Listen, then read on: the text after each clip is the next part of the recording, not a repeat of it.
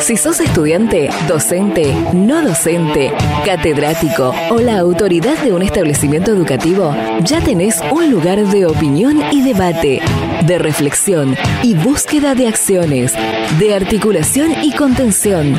Durante los próximos minutos, escucha Data Universitaria con la conducción de Facundo Acosta.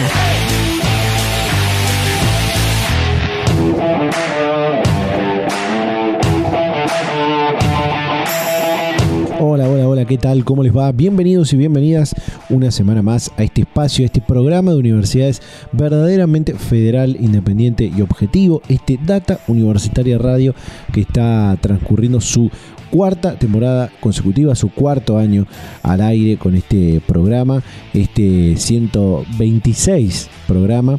Eh, si contamos por supuesto las cuatro temporadas desde el 2020 hasta el 2023, pero si no me equivoco es el número 9 eh, o 10 de este año 2023 eh, que estamos compartiendo con todas y todos ustedes y verdaderamente federal porque estamos atravesando toda la República Argentina desde eh, Jujuy hasta Tierra del Fuego se emite este programa y como siempre es importante saludar y agradecer a cada una de las emisoras, a cada una de las radios que nos emite, que nos comparte cada semana y de esa manera nos permiten esta capilaridad, esta llegada a toda la República Argentina que agradecemos muchísimo porque también nos permite estar conectados con la, la realidad de lo que pasa en cada una de estas eh, provincias y ciudades en las que llega este programa realidades en cuanto a lo social, en cuanto a lo político, en cuanto a la educación, en cuanto a la universidad, eh, en cuanto a un montón de, cosas. Entonces agradecemos un montón eh, poder eh, llegar a todas estas radios y por supuesto ahí están a que vos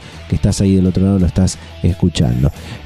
como decía, este es un programa donde hablamos de muchas cosas, hablamos del mundo universitario, de educación, pero también de ciencia, tecnología, de innovación, de vinculación, de temas de investigaciones, de temas de la sociedad, de la política, de muchas otras cosas más a lo largo de esta hora de radio, de esta horita de radio, eh, porque termina siendo bastante corta con la cantidad de cosas que traemos, pero eh, es una hora de radio que tenemos para compartir eh, un montón de información sobre el mundo universitario, así que bueno, vamos a, hoy vamos a estar compartiendo bastante.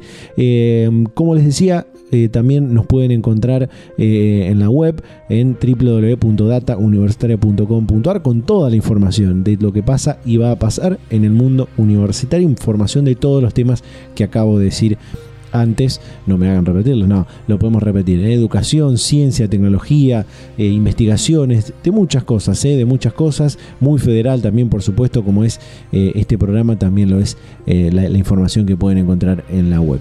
Hoy vamos a estar compartiendo una comunicación que pudimos tener, que veníamos ya gestionando hace, algunas semanas atrás, pero bueno, la, agenda también de, no solamente de, las autoridades de las universidades, sino de autoridades de los gobiernos y demás, es compleja eh, y veníamos tratando de, lograr esta, esta, comunicación para tener esta, esta charla sobre la ciencia, sobre la investigación, sobre la innovación, sobre el desarrollo eh, en nuestro país, con eh, Fernando Peirano, que es eh, presidente de la Agencia Nacional de Promoción de la Investigación, el Desarrollo Tecnológico y la Innovación eh, del Ministerio de Ciencia y Tecnología de la Nación. bueno, pudimos charlar esta semana y vamos a compartir en instantes nada más esta comunicación. También en la Universidad Nacional del Litoral, el Observatorio Social de esta universidad, en conjunto con la Defensoría del Pueblo de la provincia de Santa Fe, eh, generaron un informe, una, evaluación sobre los delitos informáticos, sobre los ciberdelitos. Hoy que estamos en una sociedad completamente o casi completamente digitalizada, porque tampoco es que eh, todos eh, pueden acceder a, dispositivos informáticos y al Internet y demás, pero bueno, la, mayoría sufren y sufrimos delitos informáticos, ¿no? Robo de cuentas, virus, robo de datos y demás. Y hicieron una evaluación muy buena, generaron un informe muy bueno sobre eh, el ciberdelito que vamos a estar eh, compartiendo también. Una charla que tuvimos con el director de este observatorio social de la Universidad Nacional del Litoral con respecto a este informe. Hay mucha información también, ¿eh? mucha información. Eh, ha habido y está por haber eh, en, las próximas semanas elecciones en las diferentes universidades nacionales de nuestro país, algunas que tienen elecciones a través de asambleas universitarias con las representaciones de agrupaciones y de unidades académicas, otras que tienen elecciones directas, ¿no? donde todos los que estén dentro del padrón y con la posibilidad de votar pueden ir a votar a todos sus, los candidatos eh, de las diferentes áreas, sea de, en rectorado, en el decanato o, el mismo centro de estudiantes, tienen elección directa como una elección a presidente, a gobernador y demás, ¿no? Esa sería la, la analogía. Bueno, eso podemos compartir un poco de esa información y otras cosas, ¿eh? otras cosas que vamos a estar compartiendo a lo largo de este nuevo programa de Data Universitaria Radio. También eh, a la vez que nos pueden seguir en la web, nos pueden seguir en las redes sociales, arroba data universitaria en Facebook, en Instagram, arroba DT universitaria en Twitter y en todas las plataformas pueden volver a escuchar este y otros programas anteriores. Hacemos un separador y te cuento las principales noticias que puedes encontrar en nuestro sitio web durante toda la semana.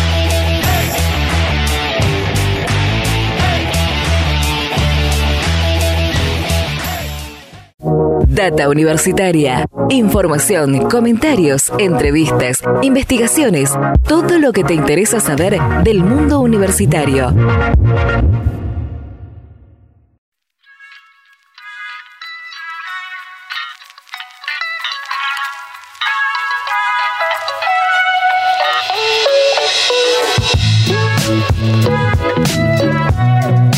Todo lo que pasa y va a pasar en el mundo universitario lo encontrás en datauniversitaria.com.ar. Por ejemplo, esta información, esta noticia, que es un poquito eh, ya de, las últimas semanas, pero que la Universidad Nacional de Entre Ríos comenzó a festejar sus 50 años de vida. 50 años de esta universidad pública, democrática, gratuita e inclusiva y de calidad como lo dicen en esa noticia, son algunas de las contribuciones de esta casa de altos estudios eh, a la formación de profesionales, siempre en trabajo mancomunado y en territorio junto a toda la comunidad entrerriana a lo largo de su historia. Inició una serie de actividades en la universidad que eh, inició el 10 eh, de mayo, que es la fecha en la que fue creada la, la, UNER, y se va a extender a lo largo de todo el año con un gran cronograma que por supuesto vamos a estar compartiendo. Proponen crear un centro universitario argentino-español. Esto fue en el marco de la participación en la segunda cumbre académica y del conocimiento de la Unión Europea, América Latina y el Caribe. Y este centro universitario, el, objetivo de su conformación es que pueda financiar y realizar en conjunto entre Argentina y España, por supuesto, eh, investigaciones en áreas claves para ambos países y que también se puedan desarrollar carreras binacionales con doble eh, titulación, ¿no? Como ya hay algunos algunos otros centros eh, universitarios. Esta es una reunión en la que participó, por supuesto, el ministro de Educación Jaime Persig, acompañado del secretario de Políticas Universitarias Oscar Alpa.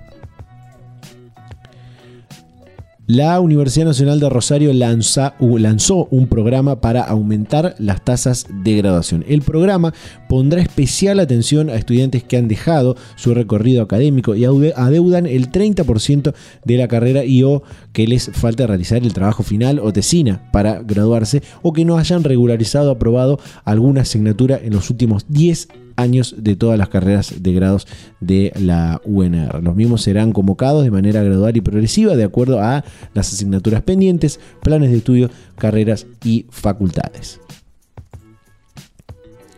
En el partido de Moreno, el 91% de las personas ve cercano el acceso a la universidad. La Universidad Nacional de Moreno está llevando adelante una encuesta de percepción pública de la universidad en el partido de Moreno, como decíamos, considerando que la opinión de la ciudadanía es estratégica en los procesos de eh, toma de decisión. En este trabajo titulado Educación Superior y Opinión Pública, Representaciones Sociales y Expectativas sobre la Universidad Nacional de Moreno, eh, algunos de los resultados muestran que eh, por ejemplo, el 82% de los encuestados conoce a la Universidad de Moreno y el 91%, como bien decíamos, considera entre muy posible y posible para sí mismos o para sus familiares estudiar en la Universidad Nacional de Moreno. Respecto a los aportes de la universidad pública, la gran mayoría, el 95% de los encuestados, considera que los temas que se investigan en la universidad pública se vinculan al desarrollo de la sociedad cómo funciona el programa de tutorías entre pares en la Universidad de Avellaneda. El objetivo principal de este programa es acompañar al, estudiantado ingresante durante sus primeros pasos del trayecto universitario. La vida universitaria sabemos que resulta ser un cambio significativo para quienes comienzan a transitar los pasillos de la universidad, en este caso de la UNDAP, porque bueno, empiezan a cursar materias que cambian de modalidad, pasan a una modalidad de cuatrimestre, se generan vínculos nuevos, hay una nueva manera de apropiarse del espacio, de también de trabajar en el aula y de eh, llevar tareas a la casa, ¿no? Eh, todo un compromiso que, tiene que haber. Eh, y bueno, la Universidad de Avellaneda tiene este programa de tutores pares que se adaptó a todas estas situaciones a la par de las demandas y necesidades del estudiantado, lo que sirvió para reafirmar la importancia de permanecer en contacto con la comunidad. En junio comienzan dos nuevas diplomaturas en la Universidad Nacional del Chaco Austral. Por un lado, la diplomatura en delitos informáticos, ciberseguridad y evidencia digital, que posee una duración de cinco meses. Y por el otro lado, la diplomatura internacional de estudios avanzados en trata de personas, tráfico de migrantes y su vinculación con el lavado de activos, que tiene una duración de ocho meses. Pueden encontrar toda la información en datauniversitaria.com.ar o en cursos.uncaus.edu.ar un hongo antártico podría mejorar la fabricación de ibuprofeno, según una investigación que están realizando en el Centro de Investigación de Proteínas Vegetales y en el Centro de Investigación y Desarrollo en Ciencias Aplicadas, ambos de la Facultad de Ciencias Exactas de la Universidad Nacional de La Plata, donde en un estudio reportaron recientemente resultados eh, de un conjunto de trabajos sobre el uso de una proteína de la levadura de Cándida antártica, un hongo microscópico formado por eh, unas la célula que parece ser eh, eficiente en la fabricación del ibuprofeno. Una investigación que la pueden encontrar de forma completa en nuestro sitio web también. Y por último, algo más reciente es que en la Universidad Nacional del Litoral debatieron sobre la inteligencia artificial en las aulas universitarias. Fue una iniciativa impulsada por la Facultad de Ciencias Económicas y por la Facultad de Ingeniería y Ciencias Hídricas, cuyo eje fue eh, principalmente las limitaciones y posibilidades del chat GPT, que venimos hablando un montón en este programa, las limitaciones y posibilidades de chat GPT en la enseñanza universitaria. Bueno, estas fueron algunas de las noticias que puedes encontrar durante toda la semana en www.datauniversitaria.com.ar. Data Universitaria. Información, comentarios, entrevistas, investigaciones, todo lo que te interesa saber del mundo universitario. Las 24 horas del día y en el momento que quieras. Visítanos en datauniversitaria.com.ar.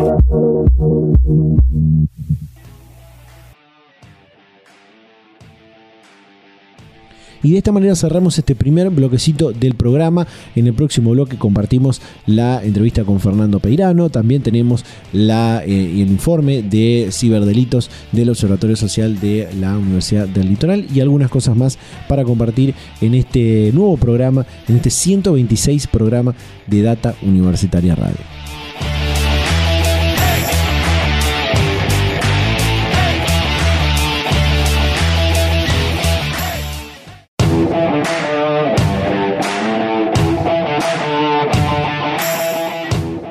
Ya estamos de vuelta con más Data Universitaria Radio, este programa de universidades verdaderamente federal, independiente y objetivo.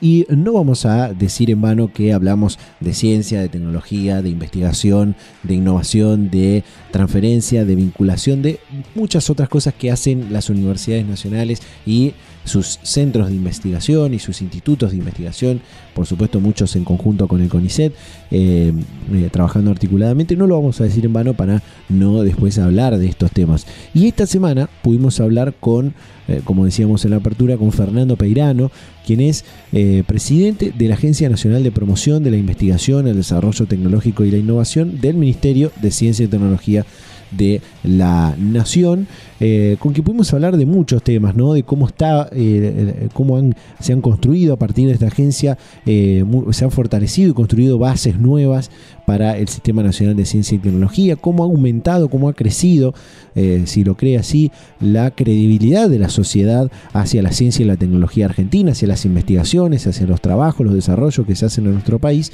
y, eh, bueno, algunos desafíos que le quedan a eh, la agencia para este año 2023. Compartimos esta entrevista con Fernando Peirano, presidente de la Agencia de Promoción de la Investigación, el Desarrollo Tecnológico y la Investigación de la Nación. Hoy en, nuestro país es, claro y es conocido que tenemos una, una crisis económica muy fuerte, arrastrada de, mucho tiempo, también social, hay algunos problemas con, las cuestiones de trabajo y, demás, pero ¿es la ciencia y la tecnología una solución, podríamos decir, a, o, posar la mirada sobre la ciencia y la tecnología, la innovación? ¿Es, ¿Podría ser una solución a, esto que, que nos está pasando? Yo preferiría definirlo como que es, no sé si una solución, pero sí una condición porque ninguno de los desafíos que tenemos por delante se van a poder enfrentar de manera exitosa sin ciencia tecnología, sin mejoras en educación. La llave del futuro es, y, hoy más que nunca, es eh, el conocimiento. Entonces nosotros tenemos que aprovechar y forjar un futuro, pero basado en las capacidades que supimos acumular. Y la Argentina tiene una ventaja en eso, eh, que tiene no solo científicos y científicas que nos llenan de orgullo, sino que también tiene un sistema. No todos los países tienen sistema de ciencia y tecnología. Y esto es algo que tenemos que capitalizar, tenemos que poner a favor de la resolución de los desafíos y problemas que tenemos. Y la verdad que es en la dirección donde estamos apostando que el desarrollo argentino se dirija.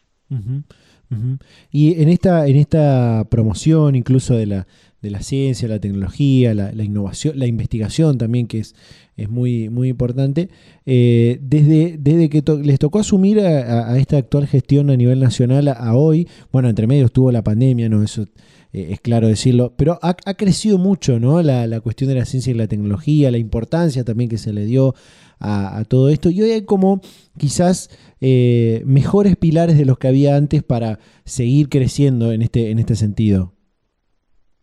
Bueno, coincido que nosotros hemos podido cumplir cabalmente, incluso un poco más allá, el contrato electoral que teníamos, estaba muy vinculado a revertir eh, procesos que se habían iniciado en el gobierno anterior, que tenían que ver con la dejerarquización del área, con los recortes presupuestarios, con el aislamiento muchas veces de la política de ciencia de otras discusiones y, políticas públicas.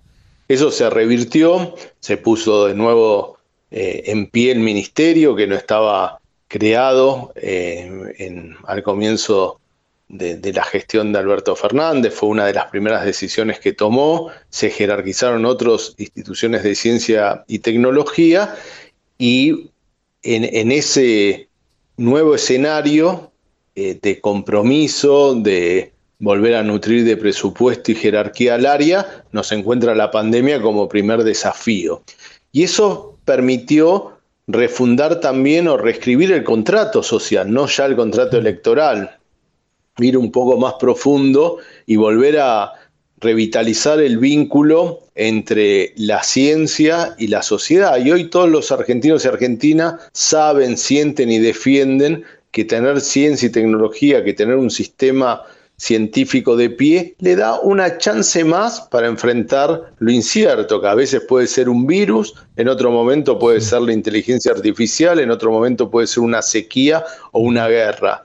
En cualquiera de estos escenarios, tener ciencia y tecnología, tener un sistema nacional, le permite una ventaja, le permite que el sistema de salud no colapse, le permite que el trigo sea resistente a la sequía, le permite apostar por las nuevas energías, le permite tener herramientas para en un mercado de trabajo que se transforma eh, a la par que va habiendo un cambio tecnológico profundo, bueno, siempre ante cada uno de estos cambios a veces disruptivos, tener un sistema de ciencia y tecnología nos da una ventaja colectiva y también individual. Y creo que esto es la base del nuevo contrato social que sustente esta política pública y que me da a mí la expectativa de que esto sea una política de Estado, que no se pueda revertir el rumbo en función de el ritmo electoral, de los resultados electorales y que estas leyes que se aprobaron durante esta gestión, ley de financiamiento plurianual, planes estratégicos, eh, cuestiones de promoción hacia sectores claves como biotecnología o nanotecnología, no se puedan revertir y que sean leyes que se aprobaron por consenso y que realmente estos sean pilares de un sistema mucho más sólido. Así que me parece que hay un balance de crecimiento para el sector, de maduración también y de renovación de este contrato y vínculo con los que en definitiva van a defender este camino que son cada argentino y argentina. Eh, Fernando, ¿crees que se, se mejoró quizás la, credibilidad de la, de la sociedad hacia la ciencia y la tecnología argentina en, este último tiempo, digo, por la respuesta también que hubo de investigadores, de tecnólogos, de las universidades también, del Estado, ¿no? En esta, en esta respuesta que, bien marcabas eh, durante la pandemia en, un montón de, investigaciones y desarrollos también. ¿Crees que mejoró o se fortaleció la credibilidad de la gente hacia, hacia la ciencia y la tecnología argentina? Sí, sin duda, yo creo que todos vimos eh, la importancia de tener capacidades propias, que el mundo está organizado en cadenas globales de abastecimiento que colapsaron por razones geopolíticas y por razones de incremento inusitado de la demanda y que frente a estas situaciones extremas nada mejor que tener las capacidades propias y Argentina las tiene, las tienen sus científicos que pudieron desarrollar los test rápidos adecuados, que pudieron también desarrollar el monitoreo de la pandemia o métodos de tratamiento como fue eh, el suero hiperinmune basado en equinos.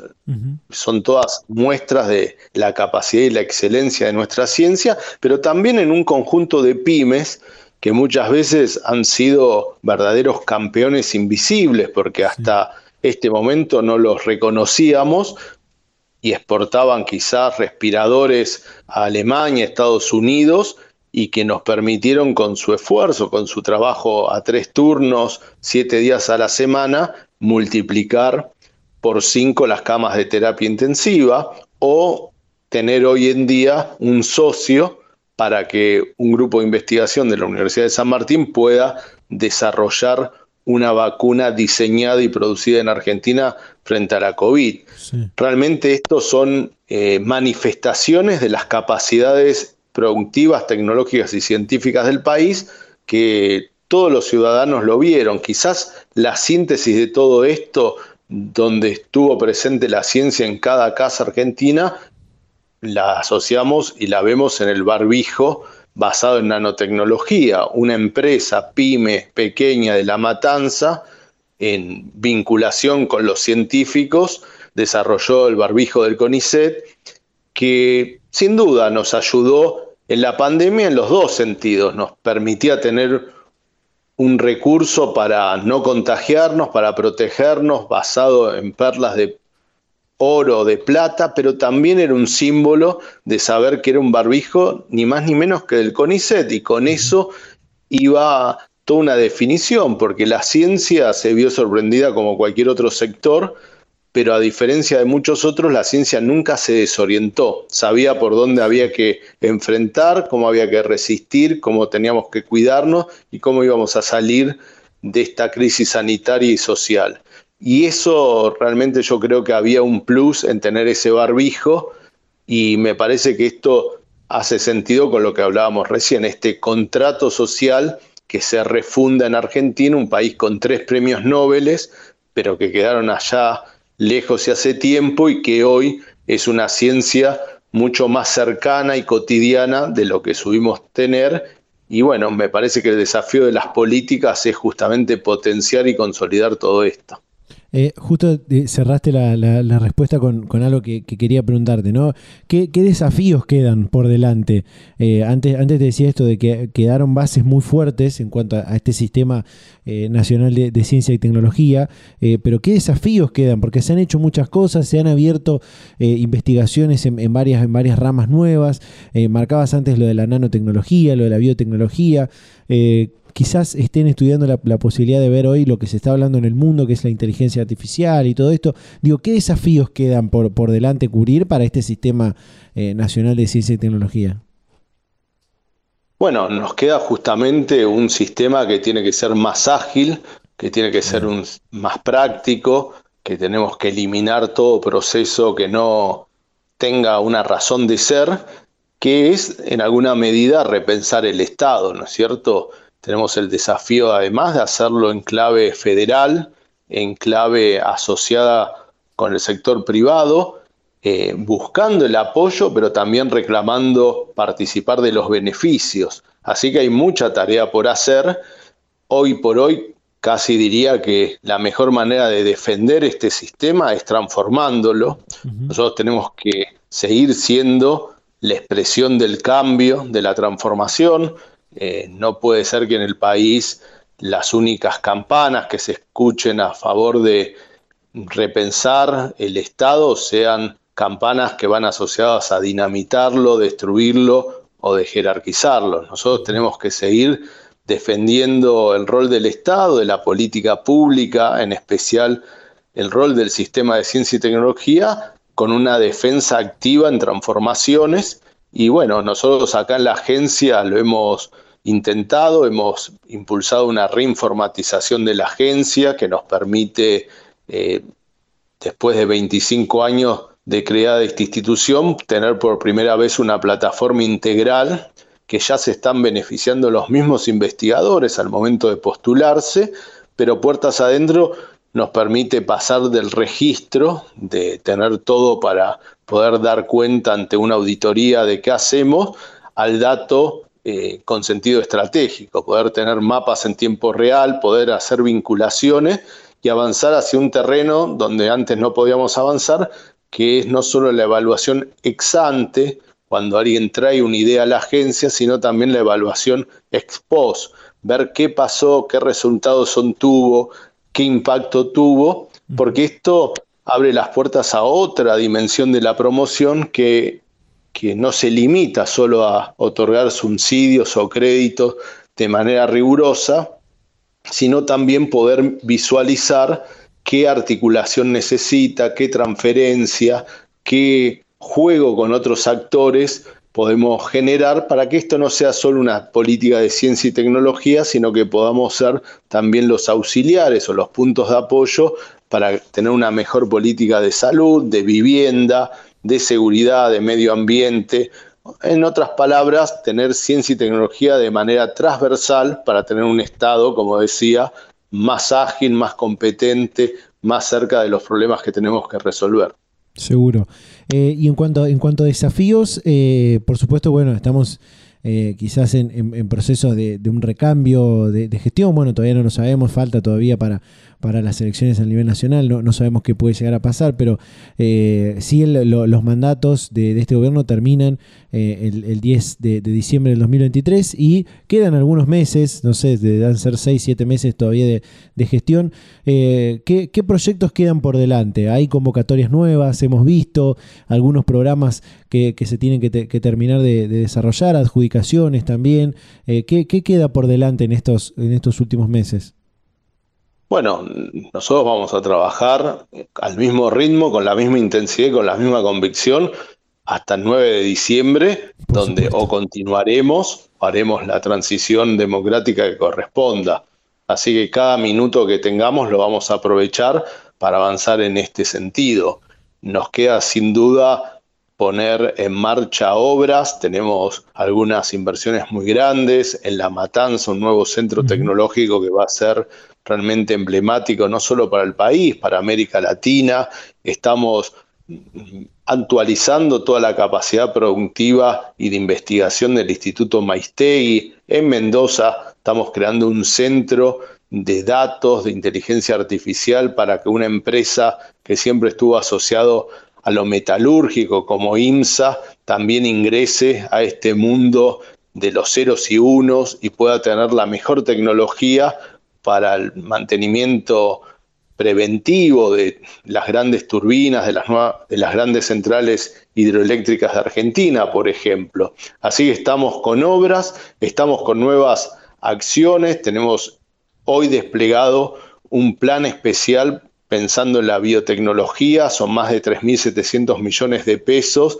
que van desde asistir a quien tiene una idea en un laboratorio, a quien quiere poner en marcha una startup, a quien es empresario y quiere nutrirse del aporte que puede tener la ciencia y la tecnología. Realmente vamos en todo el rango, vamos a acompañar ahora a 30 empresas argentinas que van a estar participando de la Biotech, que es la feria más importante en el mundo que se realiza en Boston sobre biotecnología, donde solo 10 países están del lado de los oferentes de tecnología y más de 40 van a visitar la feria para llevarse soluciones. Bueno, Argentina forma parte de esos 10 países que ofrece ciencia, tecnología en biotecnología. Vamos con el sector privado, con las instituciones públicas, así que estamos eh, muy atentos y trabajando muy intensamente en esto y en la inteligencia artificial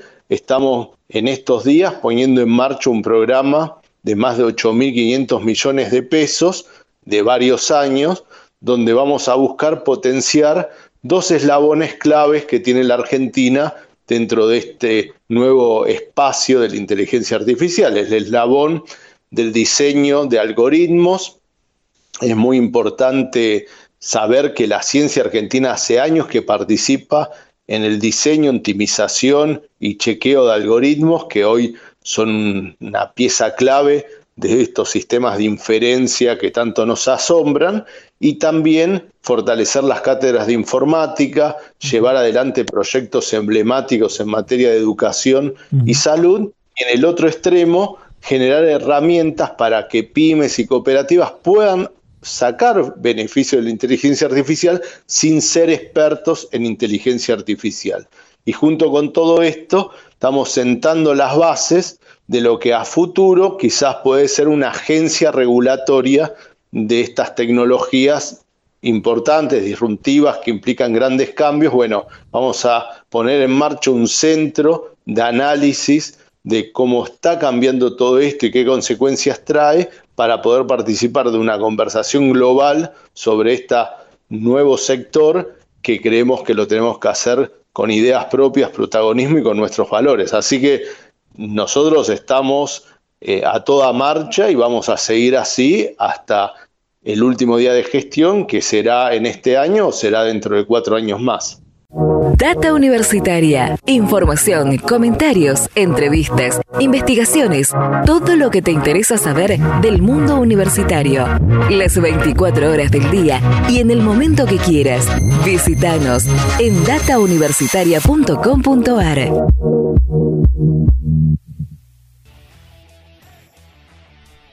Y de esta manera cerramos este segundo bloque del programa. En el próximo bloque compartimos esto que tiene que ver con eh, el informe sobre ciberdelitos del Observatorio Social de la Universidad Nacional del Litoral.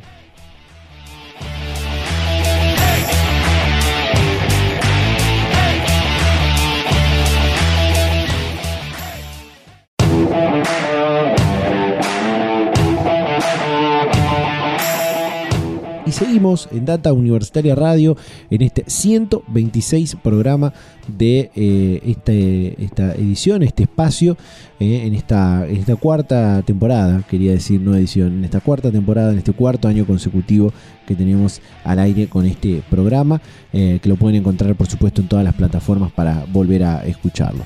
Ahora vamos a ir a compartir ya como casi un cierre final de este programa, esta comunicación, esta charla, esta entrevista, mejor dicho, que tuvimos esta semana eh, con eh, Roberto Meyer, que es el director del Observatorio Social de la Universidad Nacional del Litoral. En particular, nos contó sobre algunas actividades y algunas eh, premisas claves que lleva adelante este observatorio, pero en particular hablamos de este último informe que hicieron junto a la Defensoría del Pueblo de la provincia de Santa Fe sobre los ciberdelitos eh, en algunas localidades de esta provincia. Compartimos.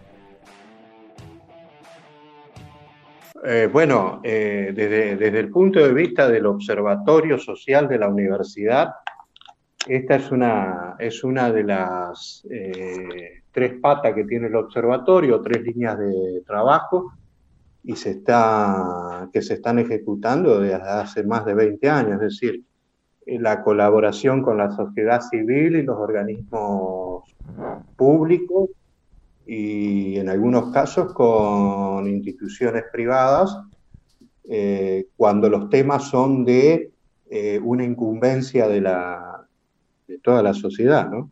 O sea que esto no, es más que otra, otra inquietud que nos llegó y que para lo cual nosotros colaboramos. Y esta llegó a, este, a través de la Facultad de Ciencias Económicas y la iniciativa fue de la Defensoría del Pueblo.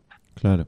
De la zona centro-norte de la provincia de Santa Fe, eh, a raíz de eh, la proliferación de delitos o intentos de delitos, sobre todo eh, en relación a las entidades bancarias. A partir de eso, entonces Defensoría del Pueblo eh, contacta a la universidad a través de la Facultad de Ciencias Económicas y la Facultad de Ciencias Económicas nos traslada a nosotros que, como dije, hace más de 20 años que estamos colaborando con este tipo de tareas, este, eh, realizar este, este relevamiento. Eh, en eso que, que marcaba de, ya le voy a preguntar por el, por el informe de ciberdelitos, pero en, esos, en esas tres patas que tiene el Observatorio Social, eh, me gustaría conocer cuáles, cuáles son esas tres. Bueno, el Observatorio Social mm, nació como un este, emergente de la actividad de extensión y vinculación y transferencia de la Universidad Nacional del Litoral. Las patas eh, que tiene el observatorio son eh, un panel de hogares que nos permite eh, estar en la frontera entre vinculación, extensión y vinculación e investigación ya que el panel de hogares eh, tiene por objetivo eh, estudiar la configuración longitudinal de la familia y este, el fenómeno de pobreza que eh, es una, uno de los males endémicos de nuestra sociedad. longitudinal porque un panel metodológicamente es una es una muestra que se toma, pero a lo largo del tiempo, de manera que nuestro, en nuestro caso eh, repetimos la medición en los hogares eh, una vez al año desde hace 20 años. Eh, en el caso, la segunda pata es el apoyo que podemos brindar a la gestión y a la academia, digamos a la academia en general. De manera que distintos sectores de las gestiones, tanto de las unidades académicas como la unidad central o rectorado de la universidad, eh, recurren al observatorio social para este, obtención de información o relevamiento de información que permita este, apoyarse en datos eh, para la toma de decisiones o desarrollo de políticas eh, universitarias. Eh, pero también ahí este, hay una, atención a, los estudios de grado y de posgrado porque este, nos, suelen, nos suelen utilizar los tesistas o, también los investigadores con sus proyectos para que colaboremos con ellos en eh, la recogida de datos y producción de información. Ahí tenemos dos patas y la tercera, como les decía, es la vinculación con el medio a partir de demandas específicas como, como sucedió con ciberdelito. Bien. Eh, era importante saber algunas cosas más sobre, sobre el observatorio para así poder preguntarle más sobre este, este informe que tiene que ver con los ciberdelitos, eh, que entiendo se hizo en la, capital de la, de la provincia de Santa Fe, en la, en la ciudad de Santa Fe. Eh, ¿a, cuántas personas alcanzó este, esta, encuesta?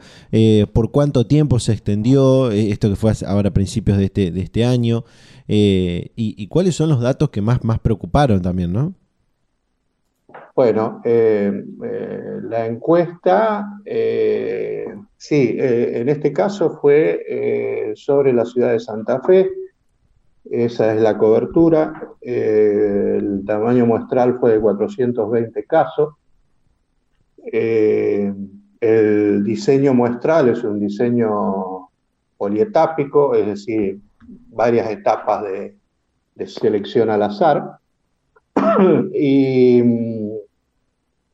los datos más relevantes, bueno, eh, en principio, eh, algo que eh, certificamos algo que mm, ya la sociedad percibía y además había algunos otros datos, ¿no?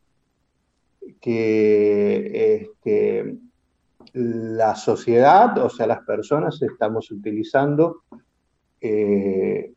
en un 92% aproximadamente, siempre con el error de estimación que hay que tener en cuenta, 92% eh, en eh, la Internet y de ese 92% el 88% lo hace muy frecuentemente durante la semana. Eh, la forma de conexión más, este, más popular y yo diría casi casi en forma total, este, es, el celular o el smartphone. Este, el 99% de, los consultados este, se han conectado por eso. Bueno, a partir de esa realidad, entonces aparece la, la necesidad de preguntarle a la gente para qué lo utiliza y cuáles son sus medidas de seguridad, si las posee, eh, si ha sufrido algún tipo de, intento de estafa o robo de identidad y si este, le preocupa la problemática, si, si sabe dónde recurrir. Entonces, a esas preguntas las podemos responder cuantitativamente.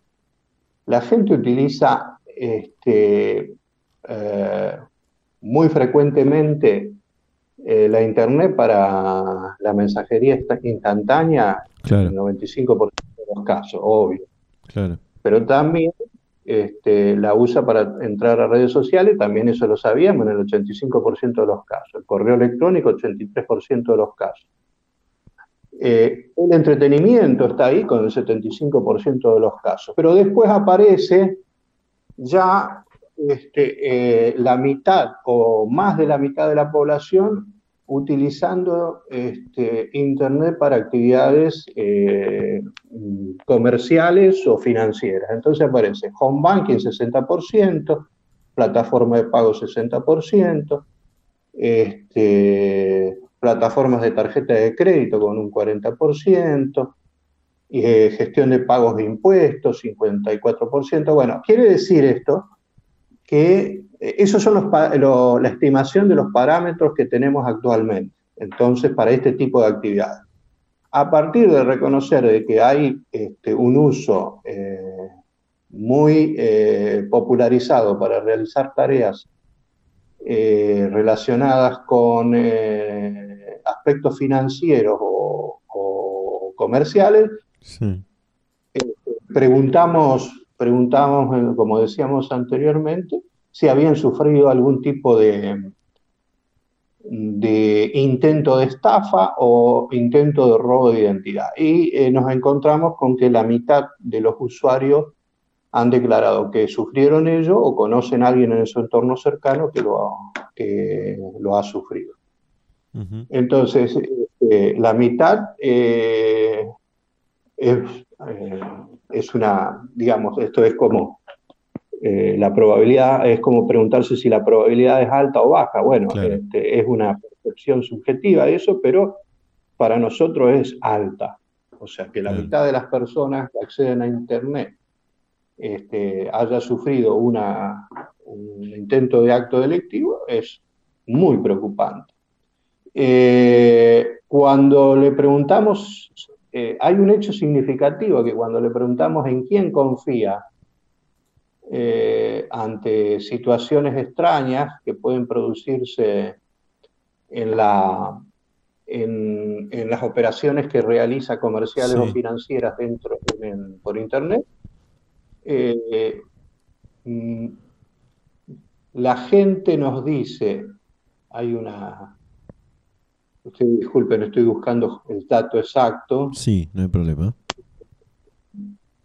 Dice eh, en que confía para resolver ese problema eh, en un más del 40% en familiares y amigos. Bien. Y en un 9, en un 13% en un 13% en autoridades judiciales o policiales.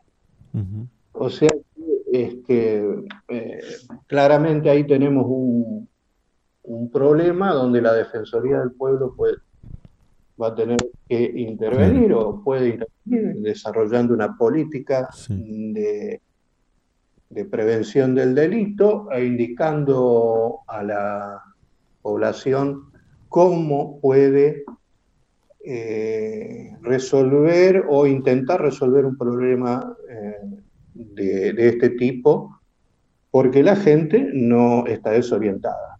Claro. Eh, hay otra cuestión. Sí. cuando, se, cuando se le pregunta, la última, ¿no? Cuando se le preguntó este, cuánto lo preocupaba, la, perdón, cuando se le preguntó eh, si, eh, concretamente si sabía dónde reportar este, claro. Eh, un, un ciberdelito, el 90% de, la, de las personas dijo que desconoce. O sea que hay un, es claramente hay que este, promover un, este, mecanismo para que la gente pueda este, este, referirse casi como un reflejo cuando le sucede algo de esto. Sí, sí. Eh, perfecto, eso es lo que en resumen Bien. puedo contar. Bien. Sí, Roberto, justo iba, iba a tratar de cerrar con, pero fue muy, muy abarcativo y muy, muy detallado todo. Justo iba a cerrar con ese, ese dato que incluso es, es hasta hasta muy preocupante también, quizás eh, al mismo nivel que lo otro, de que casi un 90% desconozca un canal para poder reportar un ciberdelito o para poder hacer una denuncia. Eh, según pudimos consultar en, el informe que usted presentó, eh, también en, la Defensoría del Pueblo, también hay poco nivel de confianza ¿no? hacia, hacia quienes pueden tomar este tipo de, denuncias. E, ese es el dato, el dato que yo manifesté en algún momento eh, cuando hice el resumen, este, la, confianza ante una situación así eh, más, eh, más frecuente la, deposita la, población en familiares o amigos. Claro. un 40%, claro, este, la, uno puede decir, bueno, un 40% no es alto. Bueno, ¿cómo no va a ser alto si todos los demás todas las demás este, posibilidades tienen menos del 40%. Y lo que es más significativo, que a quienes se debería recurrir en primera instancia a denunciar el delito, que son la Fiscalía y la Policía, tienen este, una frecuencia de, elección de 13% y 8%, algo así, no lo tengo a la vista, ¿no? Ahora. Eh, para, para, para, cerrar un dato que me, parece importante, de, este, de esta muestra que hicieron de, de, alrededor de, de 400 y pico de, personas, de en qué franja etaria más o menos estaban, ¿no? Porque también hay una, una cuestión ahí quizás para por ahí transacciones con, tarjetas y demás o compras online, que por ahí falta una, una educación hacia, hacia cierta parte de la población para poder generar esa confianza también.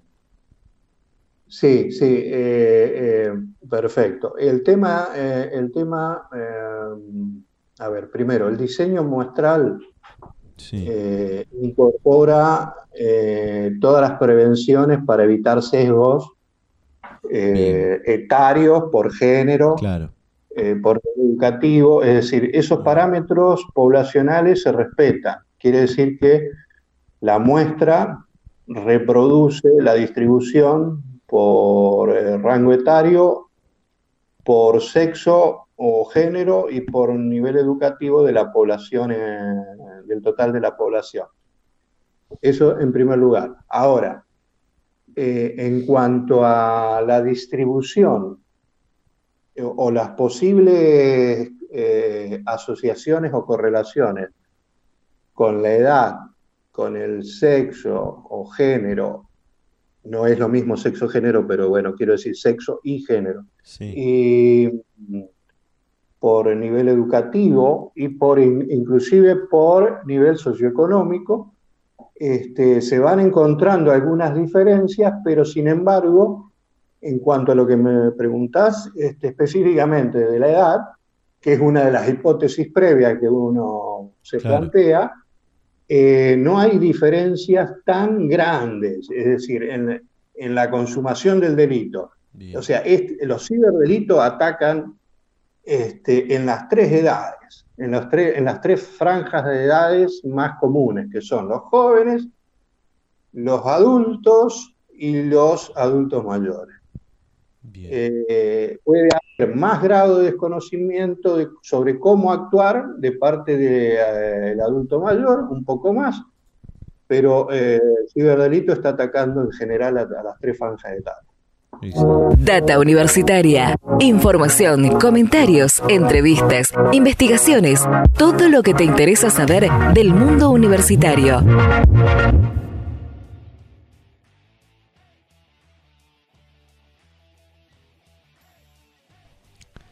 Y de esta manera llegamos al final eh, de este programa. Nos quedaron varias cosas para compartir que queríamos eh, abordar con todos ustedes. Por ejemplo, que noticias eh, que nos quedaron como eh, el crecimiento de un 25% en la cantidad de estudiantes que eligen carreras informáticas. Eh, también contarles de un documental que se publicó, que se estrenó, que tiene que ver con la ciencia que hay detrás del cannabis medicinal en nuestro país. Hablar de un libro que eh, presentó su edición renovada, un libro que tiene autoría de la secretaria de Educación de la Nación, Silvina Birz.